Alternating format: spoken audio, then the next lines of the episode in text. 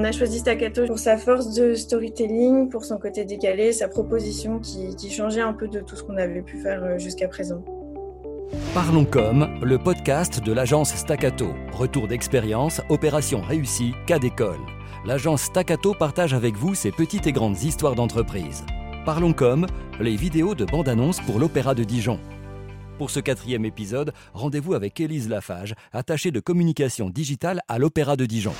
L'Opéra Dijon, c'est un théâtre euh, lyrique d'intérêt national, c'est-à-dire que c'est une maison qui produit des opéras, euh, mais aussi de la musique, de la danse. Et on a deux salles, l'Auditorium de Dijon, qui est une salle avec une écoute euh, exceptionnelle, et le Grand Théâtre, qui est en plein cœur de Dijon. Pourquoi avoir construit ces vidéos comme des synopsis visuels des différents opéras? Bah, Le projet des vidéos, en fait, c'est que bah, l'opéra, c'est plein d'histoires à raconter. On a quatre, voire cinq opéras par an et c'est très intéressant pour nous de réaliser des, teasers justement sur ces opéras qui ont des histoires, qui sont souvent des, histoires euh, parfois un peu complexes. Et c'est chouette de pouvoir les, vulgariser avec Staccato qui, avec euh, la vidéo des châtiments, par exemple, où Macbeth nous a montré sa force pour le storytelling en mettant en avant un côté décalé et do it yourself qui euh, rafraîchit un peu finalement l'image des opéras. Combien de vidéos l'agence a-t-elle réalisé Alors, euh, il devait en réaliser euh, quatre, mais à cause du, donc, du, Covid,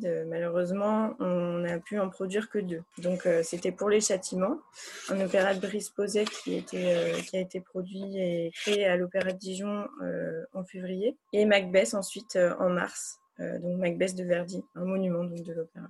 Théo, chef de publicité chez Staccato, nous parle des enjeux de ce projet. L'idée était de créer une vidéo courte, impactante, dynamique, qui soit originale d'un côté créatif, mais aussi artistique, puisqu'on est quand même dans un univers artistique. Et c'est en fait ce qu'on nous a voulu chez Staccato, c'est ce qu'on a voulu mettre en place, c'est de faire ce lien-là. L'objectif de base, et c'était la, et c'était une grosse requête euh, émise par par l'Opéra Dijon, était de conquérir un public jeune. Donc on a pris des références qu'on connaissait et justement on on a placé le curseur assez haut dans la créativité. Ce qui nous a permis en fait de sortir des, vidéos euh, qui sont mémorisables par leur originalité. Quel a été votre rôle au sein du projet Théo? Pour ma part, euh, euh, mon implication à travers ce, projet, ben, c'est justement d'être chef de projet là-dessus, c'est-à-dire de, ben, de comprendre le besoin de, l'opéra, de le formuler et ensuite de traduire ça aux équipes créatives de, de l'agence en particulier à Louis Bertrand qui a été euh, qui a été impacté et qui a été justement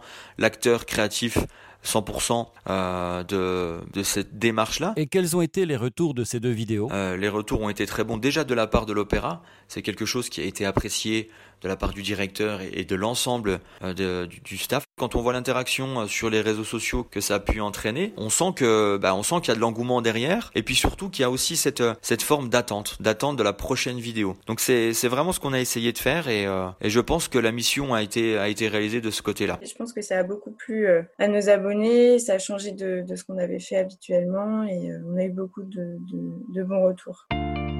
Parlons comme le podcast de l'agence Staccato. Retour d'expérience, opération réussie, cas d'école.